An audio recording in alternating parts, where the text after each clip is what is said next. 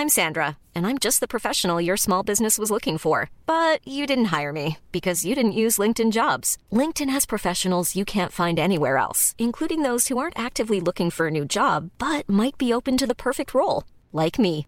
In a given month, over 70% of LinkedIn users don't visit other leading job sites. So if you're not looking on LinkedIn, you'll miss out on great candidates like Sandra. Start hiring professionals like a professional. Post your free job on linkedin.com/people today. Dixo presenta Fuera de la caja con Macario Schettino. Dixo is back.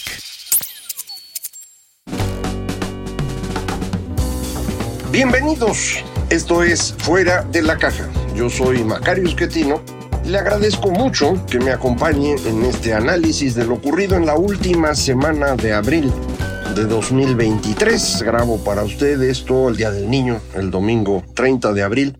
Eh, esta semana, parece, estuvo marcada por eh, el desvanecimiento que sufrió el presidente justo el domingo pasado en una reunión en, Yucatán fue trasladado rápidamente en un avión militar a México eh, y se filtró, gracias a eh, diario de Yucatán, que había ocurrido este desvanecimiento, el váguido, dijo después el presidente.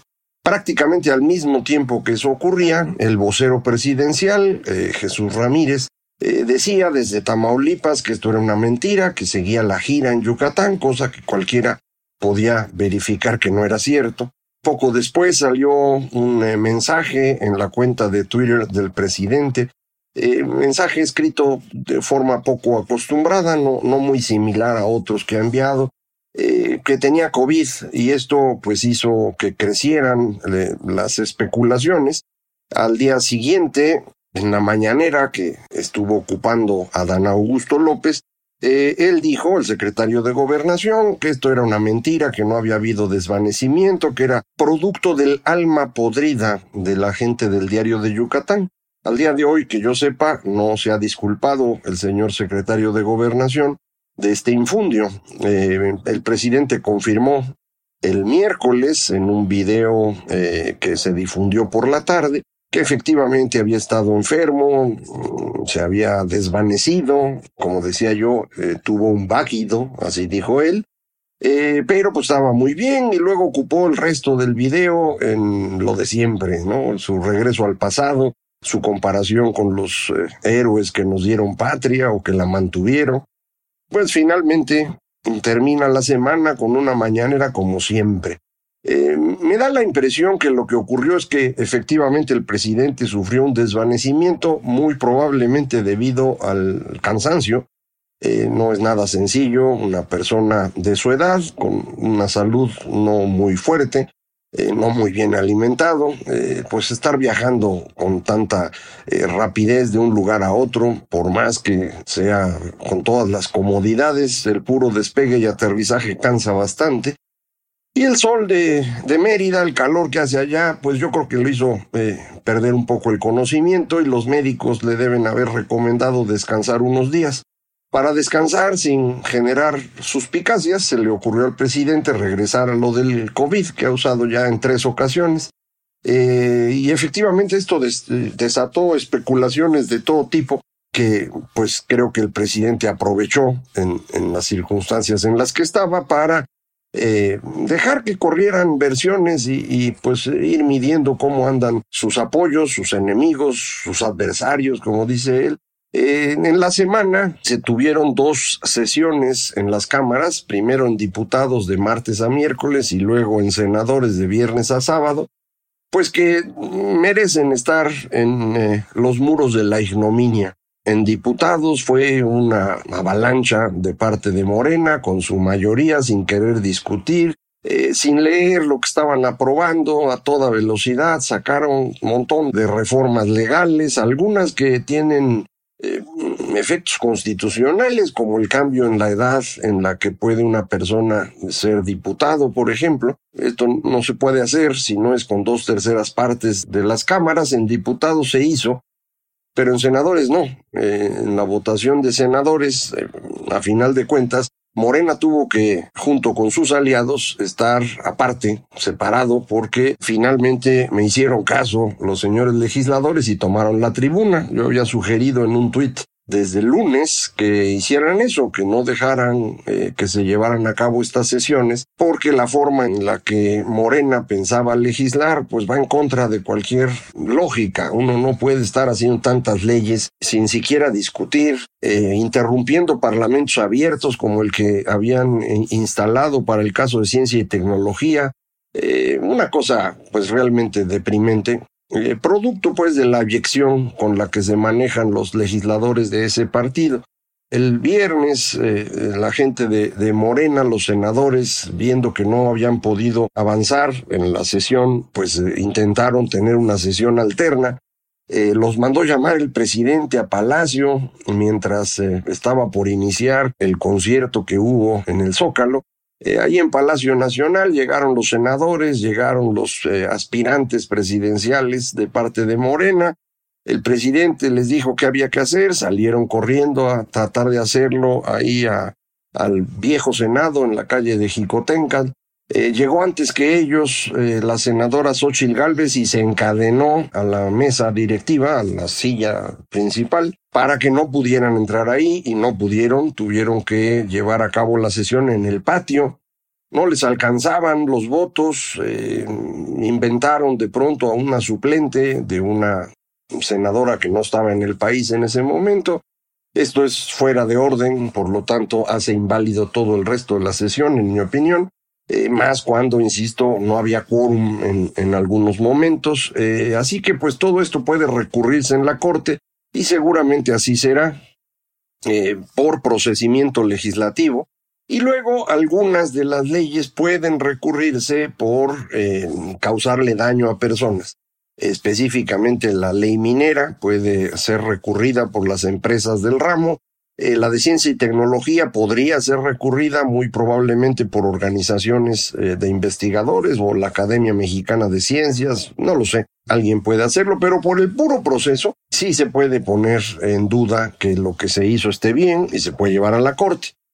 En la Corte, durante esta semana, eh, se instaló un plantón muy agresivo para tratar de amedrentar a la ministro eh, o ministra presidenta, la licenciada Norma Piña, eh, y de paso pues a todo el resto de los ministros en pues ya los últimos eh, intentos del presidente por destruir de manera definitiva la división de poderes. Ya subordinó con toda claridad al legislativo. La mejor muestra es el llamado que les hizo el viernes a los senadores para decirles qué hay que hacer.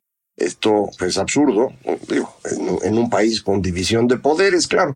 Eh, le falta la corte, antes tenía la corte cuando estaba su lacayo, el señor Saldívar, a, cargo de la presidencia, pero ahora ya no es de él la corte y esto le molesta mucho, sabe que no va a lograr eh, doblegar a la ministra Piña y entonces la quiere eh, amenazar, a ver si con eso pues ella se echa para atrás o a algunos de los ministros les da miedo. no sé qué va a ocurrir, espero que aguanten, eh, es lo que queda para evitar eh, que todo esté en manos de una sola persona que desafortunadamente, como usted sabe, nunca ha sido muy brillante, pero ahora además eh, pues ya perdió toda relación con la realidad. Ya está prácticamente en el momento de la locura normal de un todopoderoso que nunca fue muy brillante, como le digo.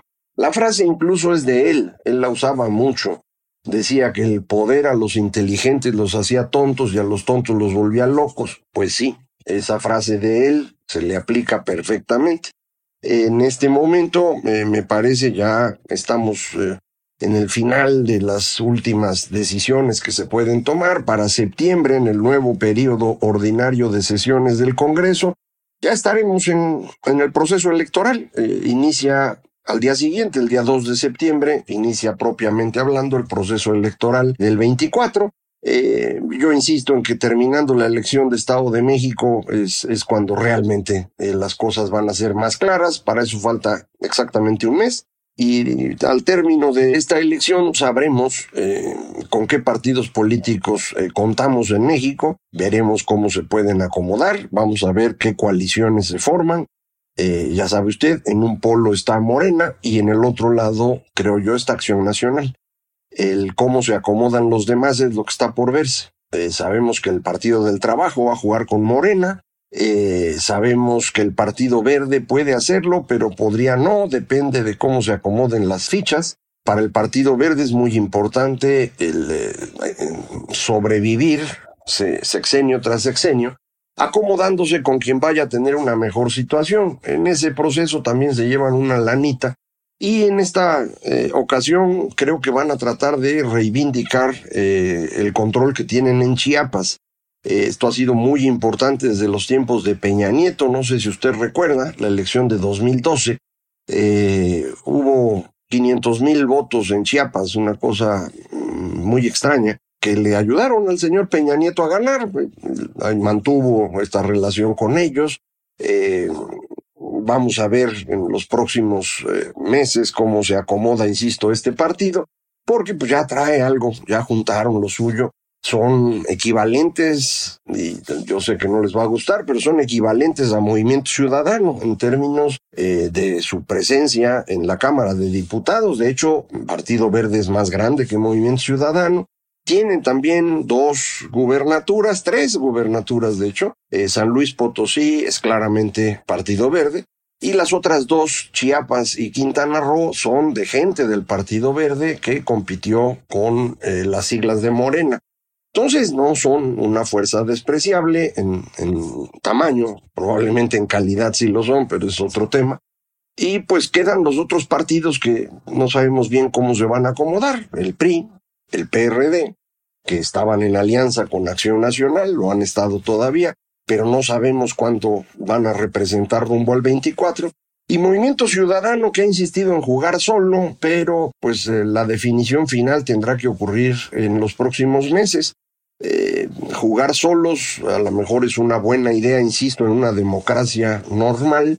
En estas circunstancias tal vez sea una muy mala idea. Al interior de ese partido muchas personas eso creen que si juegan solos en un ambiente polarizado puede derrumbarse su votación y tratan de convencer a su líder, Dante Delgado, de que vayan en alianza. Dante mm, no ha querido, eh, no sé si por estrategia de venta o si de plano está convencido, la verdad no lo sé. Ya lo veremos, a ver cómo, cómo se acomodan estas cosas. Eh, de manera que en términos políticos esta semana le sirvió mucho al presidente para detener su mala racha. Le había estado viendo muy mal, cerró la semana pasada, recuerda usted, el sábado con este discurso prácticamente llamándonos a las armas para defender la soberanía nacional. Eh, estaba ya, pues creo yo, identificado por todos como que estaba en otro planeta y al día siguiente se enferma. Y esto rompió esa dinámica, le dio un poquito de tiempo, eh, apeló a los sentimientos de algunas personas. El caso es que en las mediciones diarias que hace Mitofsky para el economista empezó a mejorar un poco eh, logró controlar el Congreso y pues eh, arranca este mes de mayo en mejor condición de como estaba hace una semana. Entonces, a él le sirvió esta semana, a nosotros no. lo que hicieron los legisladores nos puede meter en problemas. y en términos económicos aparecen varios datos durante la semana. El que todo el mundo le hace mucho caso es el crecimiento del PIB en la versión oportuna, crecimiento de 1.1% contra el trimestre previo, que equivale a 3.6, 3.7% contra el eh, primer trimestre de 2022. Parecería un excelente dato, evidentemente no es nada malo. Eh, sin embargo, también apareció el dato del índice global de actividad económica al mes de febrero. Entonces ya tenemos enero y febrero. Con base en eso uno puede medio estimar marzo no se puede con certeza porque los dos indicadores, PIB e IGAE, miden cosas que no son iguales. Eh, se parecen, pero no son iguales. Entonces no puede uno eh, ser tan exacto como uno quisiera, pero se deduce de esta medición del PIB oportuno que la industria, en particular las manufacturas, habrían tenido un mal mes en marzo eh, es algo lógico cuando uno ve eh, lo que pasó en Estados Unidos en marzo con la, industria manufacturera, pero también con el dato de la balanza comercial mexicana que también apareció esta semana. El CECI trae datos de marzo y las exportaciones manufactureras van para abajo. Eh, están creciendo todavía, pero cada vez crecen menos ya, el crecimiento es muy, muy chiquito, muy probablemente estemos ya en terreno negativo muy pronto. Entonces, eh, pues no estaba tan bueno el mes de marzo, pero enero y febrero sí lo fueron. El crecimiento del PIB se supone proviene de los servicios y ahí yo tengo mis dudas de que la medición oportuna sea correcta y le explico por qué. En el indicador oportuno eh, de actividad económica, el que hacen para el IGAE, habían estimado crecimiento de servicios para el mes de febrero de 0.6%, 0.7% y acabó siendo 0.1%. Eh, entonces les falló por bastante. Mismo fenómeno puede haber ocurrido ahora con el PIB y los servicios estarían sobreestimándose. Eh, la razón es simple. Hay una parte de los servicios que depende del resto del mundo. Eh, ya sabe usted, exportar servicios no es fácil, pero ocurre. Una exportación de servicios que ocurre en territorio nacional es el turismo. ese se cae en febrero, deja de crecer, no se cae, deja de crecer en febrero al ritmo que traía eh, probablemente en marzo haya ocurrido lo mismo, habrá que esperar para confirmarlo.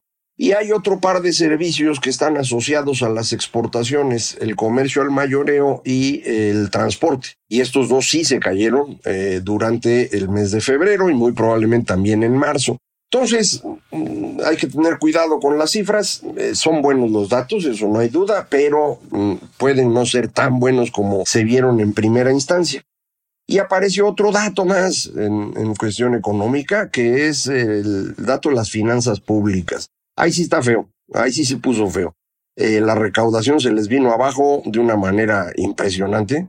Eh, si usted suma los dos grandes impuestos que hay en México, el impuesto sobre la renta y el impuesto al valor agregado, la caída que ocurrió en marzo es la más grande desde la reforma fiscal de 2013. El único momento en el que hay una caída un poco mayor, y muy poquito, es en el confinamiento, en abril de 2020, cuando no hubo actividad económica. Eh, entonces la caída de, este mes de marzo fue eh, muy dura. Al mismo tiempo, eh, el costo financiero del gobierno federal superó por primera vez un billón de pesos anuales en el acumulado anual y en ese mismo acumulado anual, el que se llama gasto no programable, que incluye el costo financiero, las participaciones y otras chivitas, superó por primera vez dos billones de pesos. Significa que lo que queda disponible para gasto es más chiquito. Mm, el gobierno no quiere reconocer que no tiene dinero, se hacen tarugos y lo que hacen es reducir el gasto. ¿Cómo reduces el gasto? Pues se lo quitas a los que ya no tienen nada. Eh, las caídas en el presupuesto de la Secretaría son brutales cuando uno compara contra cómo estaban en el sexenio anterior. Prácticamente nada en el gobierno funciona. El dinero se ha concentrado por completo en Pemex, turismo, porque es el tren Maya, Secretaría del Trabajo por jóvenes construyendo el futuro, mm, bienestar o desarrollo social, porque ahí van lo de las pensiones no contributivas, y prácticamente hay parle de contar. Todo lo demás se viene abajo. Todo. Entonces, pues el gobierno no opera, no puede trabajar. Esto es, para mí, es una clara crisis fiscal que se está escondiendo lo más posible para ver si alcanzan a llegar a la elección del 24 sin problemas, ya sea porque no les alcance para pagar, porque se les venga abajo alguna cosa o porque las calificadoras digan estos güeyes nos están engañando. Eh, en eso están, a eso se han dedicado desde hace rato. Yo he insistido mucho en este tema, eh, la mayor parte de mis colegas no lo han visto igual a lo mejor ya con estos datos empiezan a verlo igual y, se convencen de que realmente no hay cómo sacar este sexenio, no, no, no hay manera. Si mis colegas no se convencen, si las calificadoras no lo perciben, si no les pasa nada y logran llegar al 24, quien entre a la presidencia del partido que sea a partir del primero de octubre del próximo año, va a entrar en una tragedia, sin gobierno literalmente, sin dinero, sin gente calificada para trabajar, eh, sin poder, porque el señor desde Tabasco va a estar jorobando como lo ha hecho toda su vida, eso se ha dedicado. Entonces, eh, pobrecitos, ¿no? Eh, pobrecitos de nosotros y pobrecitos de los que lleguen al gobierno, no importa de qué rumbo sean. Eh, a menos que lográramos en el transcurso de este tiempo eh, construir una idea que logre eh, desaparecer de manera definitiva del mapa político a esta persona. Mm, a ver si nos ocurre. Pero si no, pues sí se ve ya el caos muy, muy cerca, muy, muy claro. ahí vaya usted preparando. Nosotros aquí seguiremos platicando. Muchísimas gracias. Esto fue Fuera de la Caja.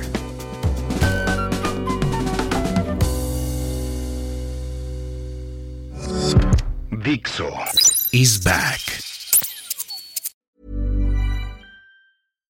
When you make decisions for your company, you look for the no-brainers. And if you have a lot of mailing to do, stamps.com is the ultimate no-brainer. It streamlines your processes to make your business more efficient, which makes you less busy. Mail checks, invoices, legal documents, and everything you need to keep your business running with stamps.com.